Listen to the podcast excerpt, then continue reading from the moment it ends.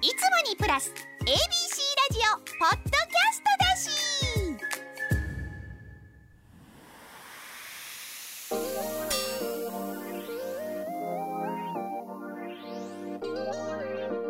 カンニング竹山の大阪出張。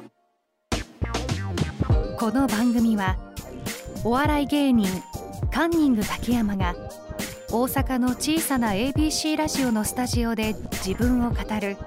それ以上でもそれ以下でもないポッドキャスト番組です。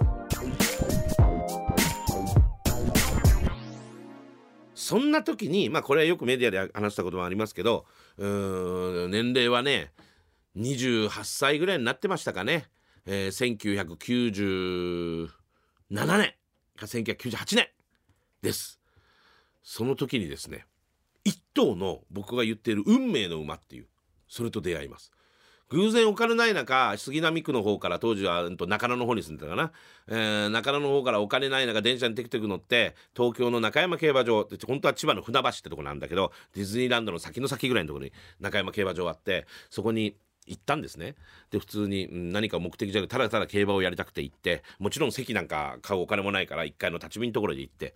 でそうすると新馬戦っていう今日のデビュー戦が行われるわけですよ。5レースか6レースだったかな。そこに予想家の人たちが二重丸ぐりぐりつけてる馬がいて前の日も予想してたからうんって気になってたんだけどその馬の名がねグラスワンダーと言います。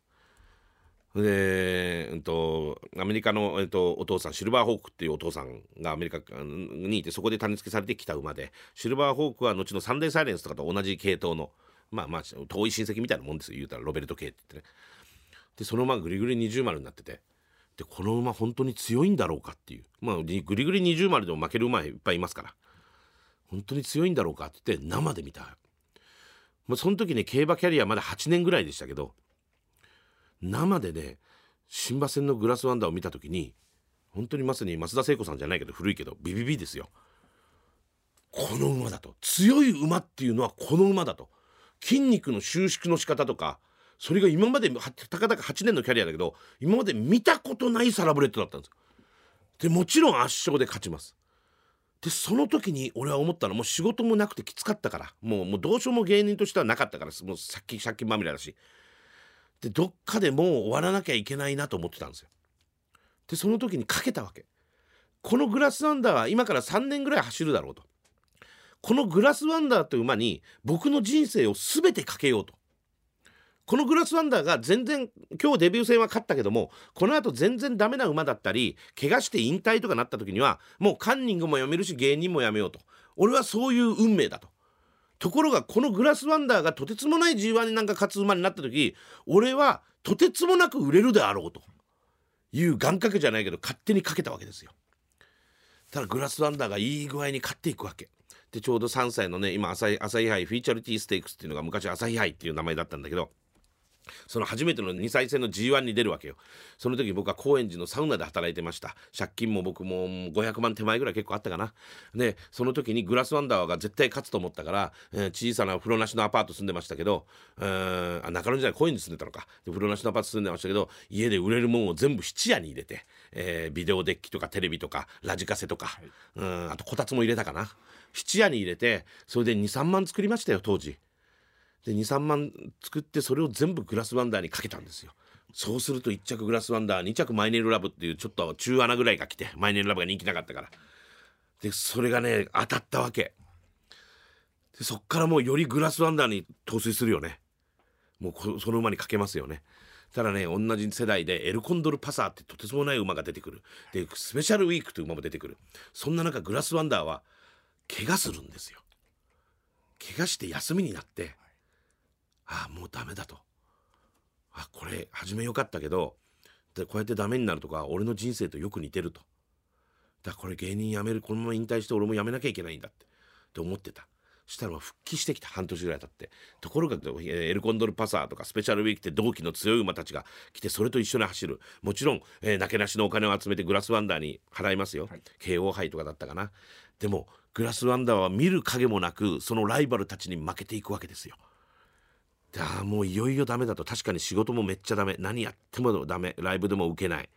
うんいいネタもできない。オーディションなんかも全く来ない。たまに来たと思ったら当たり前のように落ちる。もう本当に全くダメで借金取りから逃げる生活。でグラスワンダー負ける。あもうダメなんだと思いながらでも意地を張ってたよ。いっぱいあの競馬仲間には絶対大丈夫だって言いながら。それは絶対大丈夫だイコール俺は大丈夫だっていう俺の意地だから、うん、酒飲んで喧嘩したこともあります競馬仲間とかと。でそんな時に迎えた1998年の、えー有馬記念ですよ。有馬記念にグラスワンダーは出ることになった。でももう世間はグラスワンダーはもう終わった馬だと。怪我してから終わった馬だってなった。でも人気はあるから4番人気。私たった一人で中山競馬場に向かいました。中山競馬場に向かうともう人がいっぱいで、えー普通の観客席のとこは入れないから、えー競馬場の真ん中の方の内馬場ってとこに入ってよくあの競馬中継ってる大きなモニターがありますよね。モニターの横のところで見えにくいんだけど競馬を見てた。そうするとグラスワンダーが4番人気だけど最後の直線でグイッグイッグイッと出てきて抜け出るんですよ。抜け出てそのままゴールで1着で勝つんだけどそこ俺はあんま覚えてないのよ。4コーナー回ってグラスが抜けててグラスだグラスだと思ってもうその時必死でグラスだグラスだってもうまさに自分を応援するようにグラスだって言ってただ直線をね駆け抜けて1着で、えーゴール板を切るんですけどその時がね本当にね僕初めて競馬場で一人だ一人だったのもあるんですけど崩れ落ちて泣いたんですよ。それなんで泣いたかったらまだやめなくていいんだと。で有馬記念勝ってるから売れるかもしれないと。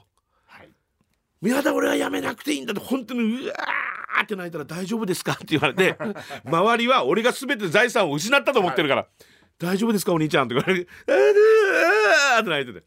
だから後にそのことフジテレビで話したらフジテレビの映像にそれが映ってたって言うんだよ。あの掲示板だから大きなビジョンだから、はい。ビジョン抜くでしょ、はい。一着何々何々。その小さいところでちょうどアディダスのね全身シルバーのジャージ着たのよ。シルバーの男がねしゃがみ込んでんのよ「俺俺俺!」っていう。にあったんですよね。でまあまさしくグラスワンダーはそこからねあの宝塚記念勝ってまあ負けたりもしますけどまた来年の有馬記念も勝ったりして。で私たちカンニングも本当にうまい具合にいろんなことがいい方に転んでいくわけですよ。借金問題もまあ親族の助けとか忠告とかいろいろあって自分で裁判所行ってこれ解決しよう、えーうちのかみさんともちょっとまずかったけどかみさんの協力のももう一回頑張るってやろう。そうすると新しいえー入ってきたマネージャーの金巻っていうのにあって今部長だけどなあいつも。金巻っていうのあって竹山中島金巻で3人で組んでいろいろやるようになった、うん、これ話したけどリッキーさんに一緒やるぞって言ってやりやり始めた。いろいろ好転してってそこから我々もどんどん売れていくっていう。だグラスワンダーがいなければ今ここで喋っているカンニング竹山もないっていう。っていうのが競馬におけるロマンだっていうのはそこですよ。なるほ自分の人生と当てはめるわけですよ競馬って。ちょっと俺はやりすぎた感もあるけどね。で競馬ってランク付けがあるから今自分は例えば俺は芸人だから芸人としてはどこのランクだとか、うん、例えば会社員としたらどこのランクだとか今まだ一勝馬だなとかまだ未勝利馬だな俺はとか今二勝馬だな三勝馬だなとでも G1 も走れないんだよな俺仕事的にとか。で俺は G1 は走ってるけど勝てないんだよなとか。その昔俺は G1 走ってたけども俺俺は今誘導馬だなって誘導馬とか案内する馬ね。とかいろいろ当てはめたりするっていうのを考えたりするのが競馬のこう面白さでもありロマンでもあったりするというのがありますよね。でうんそそういう感じでずっと競馬が好きになったんだけどじゃあと冒頭に言ったダートおじさんとか根岸おじさんっていうのは何で言われてるかっていうのはちょっとわからない人が結構 X が見てるといるんです。今から約10年前にフジテレビの土曜日の競馬の深夜番組は今ね大悟とかあのちゃんがやってんのよ、はい。定期的に変わるから。今から10年前はねおぎやはぎがやってた。そうですよね。はい、おぎやはぎと、えー今もう話題の、えー篠田麻里子がやってた。ね、それ AKB が結構やってたのよ。ねはいね、もう篠田麻里子は今俺夫婦ですから。俺番組で。だから本当にパパママって呼び合う。よかったのママって LINE するぐらいな。仕事うまくいってよかったなって今この間したけどね。んで、そこで追い込み馬差し馬追い込み馬っていう自分の好きな馬も紹介するときにみんな G1 とか持ってくんだけど僕は当時、えー、根岸ステークスを、えーものすごい足で差し切った、えーブロードアピールっていう牝馬がいたの女の子の馬。それ歴史的なダートでダートなのにすごい芝のレースみたいに差し切ったのよ。ダートで？ダートで。それも映像探したらありますよ。ネギシステークスブローダーピールっていう探したらすぐ出てくる。それを出したわけ。そうするとスタジオではなんでダートなんだよみたいな。いやでもすごいから見てって。うわ確かにすごいと。でなんでダートなんで G1 とかじゃねえのかよみたいになった。でお前らバカ野郎って俺が言い出してこれギャグで言ったの日本で一番面白いレースはなネギシステークスだって言ったのがアップで抜かれてそういうふうに編集されてでそっからネギシおじさんって言われてでダートの方が面白いに決まってんだろ芝なんかやればっていうこう一般論とは真逆のことをギャグで言ったの。でそうするとフジテレビもそれを乗ってくれて結構ダートおじさんってダートのレースで仕事もらったりとかいうのが結構出てきてでネギシステークスの中継の時も7年前から、毎回僕を呼ぶようになってきたの初めノリで。でここの間も実は出たんですけど7年目ですよ。だからこの間行ってまたネギシステークス当てたのね俺が、はい。3連単。去年も3連単当てたの。だからそれスタジオで言われて俺も気づいてんだけどこれ不思議よ。ネギスステークスだけ俺ここ4年連続的中してるからね。3連単。あ三連単。3連単を。すごくないですか？これこれ偶然よ全く。すごいです。3連単ぶち当てきてんのずっと。ネギシステークスとだけよ変な縁ですよねいや難しいレースだと思いますよ。まあだからネギシステークスレースレースは正直言うとそんな大した魅力のレースじゃないのよ。だから逆にしたいから。で2月の終わりぐらいにフェブラリーステークスで G1 のダートレースがあって、ネギシステークスで1着になった馬は、えーしフェブラリーステークス出れますよっていう。まあ、えーとだからうんなんていうの？その、えー前哨戦じゃないけどトライアルレースみたいなもんよただの。それが俺がギャグでこうあって言い出すからこう特に関東の競馬のファンの人とかはもう俺がダートおじさんネギシステークスのおじさんだっていう風になってるけどなんで竹山ってネギシって言われてんのってなんでダートおじさんって言われてんのって人がもう知らない人がいるから実はこの流れがあったよっていうだけ。でもそれやってるうちに不思議なのはやっぱダート競馬が好きになるんですよ。いつの間にかダート競馬ば,、ね、ばっかり見るようになるわけ。でそうするとねこれダートの時代がね去年今年からやってきて今年から変わるのね。ダート三冠っていうのが始まるんだよ。これはね、えー南関東の競馬場で要は大井競馬場ってあるんですけど、はい。うん、と関西でいうと園田みたいな位置のところかな。園田競馬場。あれ JRA じゃないからね。大井競馬場も JRA じゃなくて園田だと、うん、多分園田しか兵庫県が開催してるんだよね。大井競馬は東京都が開催してる。地方競馬ってのはその自治体がやってるから JRA ではないわけ。JRA は農林水産省が管轄してるっていう。平日やってる競馬ですよ要は。トゥインクルレースとか。トゥインクルレース夜やったりとか。で今コロナ禍っていうのが結構でかくて。コロナ禍の中お客さん呼べないからネット中継やってネットで販売するようになったらどこの競馬場も園田さんも全部そうですけどバカみたいに売り上げ上げてんだよ。みんな暇だから。はいはい。競馬やるから。競馬やったらあとボートだオートだ、はい。うんチャリンコだ、はい。競輪さん。もう全部上げてるんですよ。でそれもあってファンが増えたの。その地方競馬っていうの。そしたら今年から芝の三冠レースっていうのはうん皐月賞日本ダービー菊花賞っていうのがでこれ3つ取った三冠馬あったんだけどディープインパクトとかそうですよね。うんでもダートってないなってなってダートを作ろうと。JRA の中央所属の馬も走れるしもう地方のやつも走れますよっていう。でそれで莫大な賞金をやろうっていうのがダートで決まって今年から、えー、と羽田杯え違う違う違うえっ、と羽田杯東京ダービーこれが何かなもう一個ありますごめんちょっと今忘れした。でそれが三冠レースってなって賞金も高いわけ。で三冠取るとプラスアルファになるわけ。でなんでこれが盛り上がるかっていうとそれだけ賞金が高くなると馬主さんたちがこれを取るための馬を買って育てる意味があるわけよ。はい。今まで地方競馬ってちょっと格下の馬安い馬を買って格下の馬を走らせて賞金で食おうぜみたいな感じだったんですけどそういうちゃんとしたレースができてくるとここに勝つことがすごく由緒正しいというか名名誉なことになるから、はい。このダートの強い馬を作ってダートの三冠を取ろうと。もう JRH を混合の。はい。で、うん、それを取ったらサウジカップっていうサウジアラビアでレースがあるこれダート。これがね賞金が今さ、ねね、3億かなかったら、すごい高いね、1着なって3億。これダートの競馬。であとその横の横横じゃないけど同じ地域のドバイねドバイね。ドバイワールドカップっていうのもあります。これもダートなの。まあ芝のレースもあるけどメインはダートなので中東はオイルマネーで食ってたけどやっぱオイルはいつか尽きるからだからいろんなことに手出してるわけ。でその一つが競馬というものだったわけね。でそれで賞金も高くてなんで賞金が高くするかっていうのは全世界から来てもらえるように。特にアメリカはダート競馬が主流でヨーロッパは芝の競馬が主流なんだけどアメリカからも来れるように読んででそこにやっぱ強いダート砂で走るダート馬を作ればそこにも出れる。今年はサウジもドバイもいっぱい日本の馬出ますよ。っていうのもあるしあとやっぱアメリカのー BC っていうのがあるんだけどアメリカのでっかいレースね。そこにもやっぱ狙いを定められる。